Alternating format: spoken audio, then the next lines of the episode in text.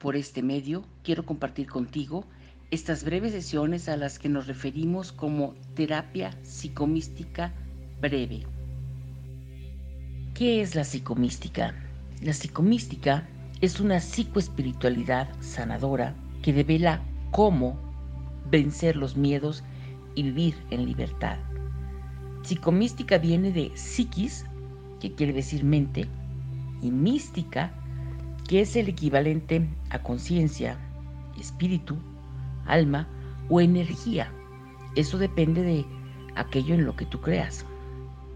Esta psicoespiritualidad consiste en trascender la mente y vivir desde la conciencia, sin importar cuáles sean tus creencias religiosas o espirituales o incluso si no crees en nada ni en nadie. La psicomística es una herramienta que pretende que aprendamos a escuchar la voz del alma, también llamada la voz de los pálpitos, de la intuición, de las latidas, que aquí se trata de aprender a escuchar esa voz interior que es sabia y perfecta, esa voz que nos hace vivir en la sanidad y la libertad. Y al mismo tiempo, mientras elevamos la voz del alma, se trata de bajar el volumen de la voz del ego, que es la voz de nuestra mente, en la que se encuentra la neurosis, en una parte de nuestra mente. No toda la mente es, es neurótica, la mente se divide en dos.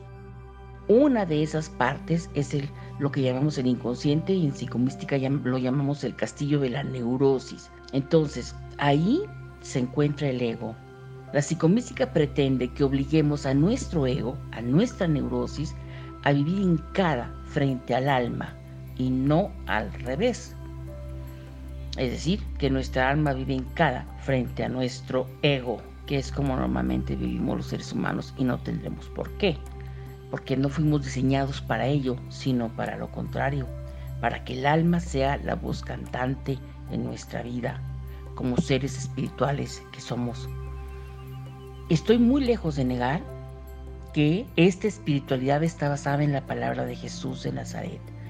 Estoy segura de que las personas que están despiertas o que quieren despertar, solo les importa una cosa, hacer conciencia. Son personas que necesariamente son incluyentes, que saben que el primer requisito para vivir despierto o despierta es deshacerse de las creencias y del programa o condicionamiento al que fuimos sometidos o sujetos como seres humanos. Espero que la psicomística sea para ti una herramienta de sanidad y un camino hacia la gozosa libertad interior como lo ha sido para mí. Terapia psicomística breve. Este caso se titula Se murió mi amante y me urge divorciarme de mi marido. Les voy a contar cómo estuvo este caso. Una mañana llegó a mi consultorio una mujer ahogada en llanto. Parecía que se había tragado el mar entero. Le pedí que tomara asiento en una de las mecedoras que estaba ubicada frente a la mía.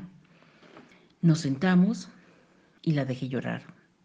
Le estuve pasando pañuelos desechables. Había una desesperación indescriptible en su mirada castaña. Era una mujer de unos 40 años, casada y con dos hijas adolescentes. Yo en ese entonces tendría unos 33 años. Los primeros 10 minutos, la mujer no hizo más que llorar. Era imposible calmarla. Le serví un vaso con agua y esperé. Supuse muchas cosas, que se le había muerto un hijo, o su marido, o su padre, o su madre, o algún hermano, o quizá alguien muy cercano a ella se había suicidado.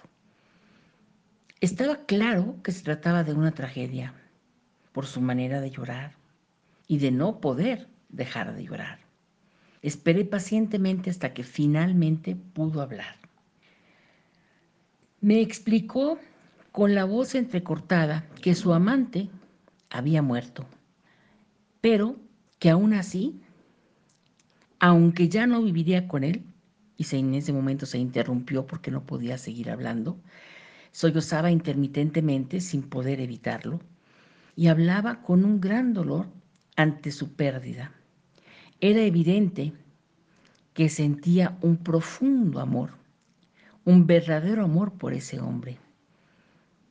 De pronto empezó a hurgar y yo vi cómo temblaba sus manos hasta que finalmente encontró lo que buscaba, su cartera. Extrajo de ella una fotografía tamaño credencial muy bien escondida que era de su amante.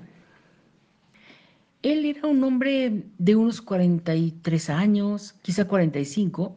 No era feo, pero tampoco era un hombre guapo, aunque sí con un aire de bonachón indiscutible. Era un poco regordete y se veía que era simpático. No se podía ver mucho más porque pues era un retrato de estos tamaño credencial. No se podría decir que hacían una linda pareja, porque eran bastante disparejos. Él peloncito y ella hecha toda una mujerona, sensual, etc. Él muy común y corriente, por decirlo de alguna manera, y ella una señora muy atractiva, guapa, diría yo. Y mientras él se veía bonachón, a ella se le salía su fuerte personalidad frente a mí. Aún así, deshecha de tanto llorar, con el corazón partido, se veía a leguas que era una mujer con mucho carácter. Quiero aclarar que digo carácter fuerte, no es decir mal carácter, porque luego la gente se confunde y cree que es la misma cosa.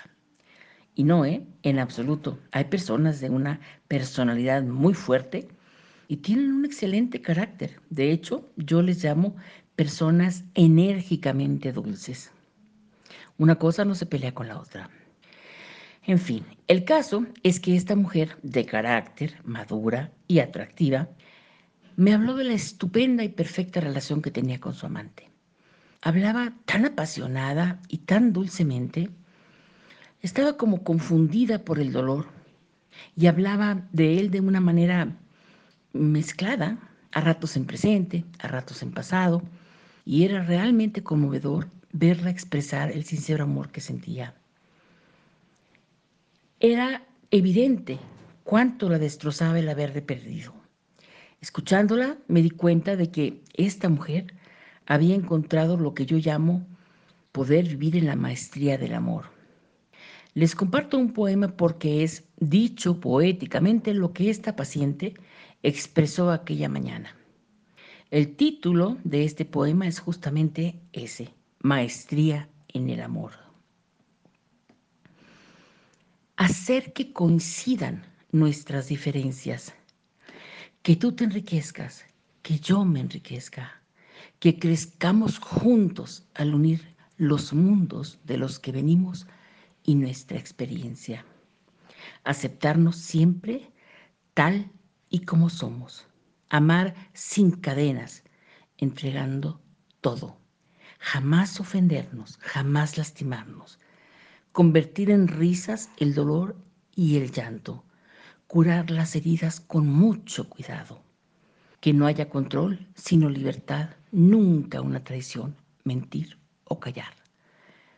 Que jamás los miedos ganen las batallas, que no haya disfraces, ni poses, ni máscaras. Decirnos las cosas amorosamente, no guardar rencores que el alma resiente. Develar secretos sin tener temores caminar desnudos y sin resquemores, nunca avergonzarnos por lo que sentimos, que las culpas mueran sin haber nacido, que fluyamos juntos sin ninguna traba, con gran alegría, con plena confianza, que nos admiremos y nos valoremos sabiéndonos sabios, amados y buenos. Que para el amado seamos perfectos, que seamos uno y dos a un mismo tiempo, que el deseo se exprese sin ponerle freno, que siempre estrenemos este sentimiento, que sea prioridad que rija la vida, que todo lo pueda y no tenga medida. Todo esto parece una fantasía, pero en realidad es la Biblia misma. Tú lo hiciste posible. Todo esto y más. Eres tú mi gozo, mi felicidad, yo voy a entregarme lo mismo que tú, con tal maestría que seremos luz. No puedo dudarlo. Esta mujer fue la luz de este hombre y este hombre la luz de esta mujer. Este hombre por el que ella lloraba tan desconsoladamente en esa su primera terapia psicomística. Finalmente hizo una pausa. Nos miramos por unos segundos. Ella tenía los ojos enrojecidos y su atractivo rostro muy hinchado de tanto llorar. Respiró profundo y su rostro decía sin decir que era mi turno de hablar. Sin quitar mi mirada de la suya, le solté la pregunta. ¿Por qué decidiste venir a terapia? ¿Qué es lo que estás buscando? ¿Qué crees que puedo hacer por ti? Ella, sin parpadear y a boca de jarro, sin rodeos me soltó, vengo a que me ayudes a divorciarme. Estoy casada hace 17 años y tengo dos hijas adolescentes. No quiero saber nada de mi marido. No quiero volver ni a verlo. Estoy aquí porque necesito que me ayudes a que mis hijas salgan lo menos lastimadas posible. Hizo una pausa y yo esperé por si quería agregar algo, pero no lo hizo.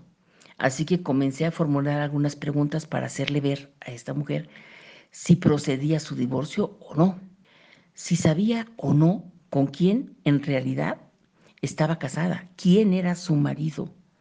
Mi experiencia me decía ya desde aquel entonces que podía ser un perfecto desconocido. Esto es muy triste, pero es muy cierto.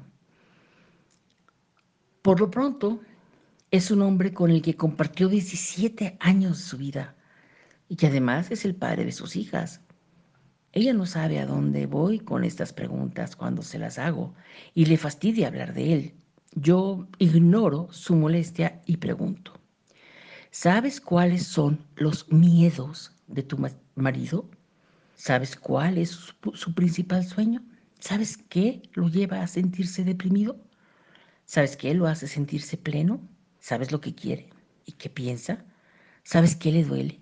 ¿Sabes cuáles son sus heridas? A todas estas preguntas, ella solo tuvo una sola respuesta. No, no lo sé. Y era obvio que no le interesaba saber nada acerca de su marido.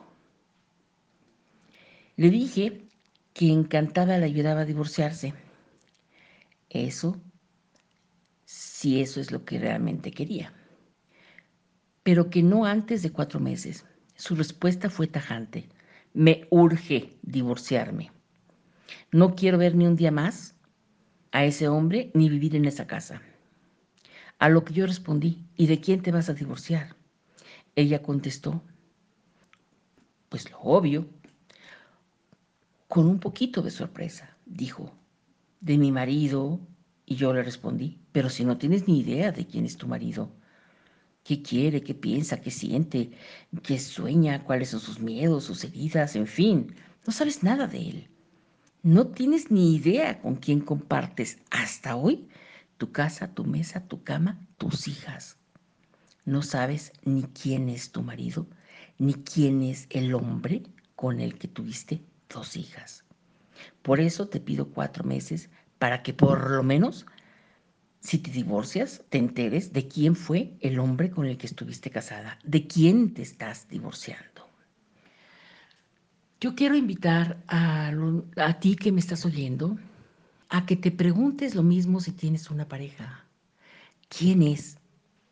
Yo sé esas preguntas yo sé qué le duele a él, yo sé qué, le deprime, yo sé dónde están sus heridas, yo sé qué es lo que sueña, yo sé a qué le tiene miedo. Y él lo sabe de mí. Y si la respuesta es no, no lo sé, entonces pregúntate, ¿qué haces con esa persona?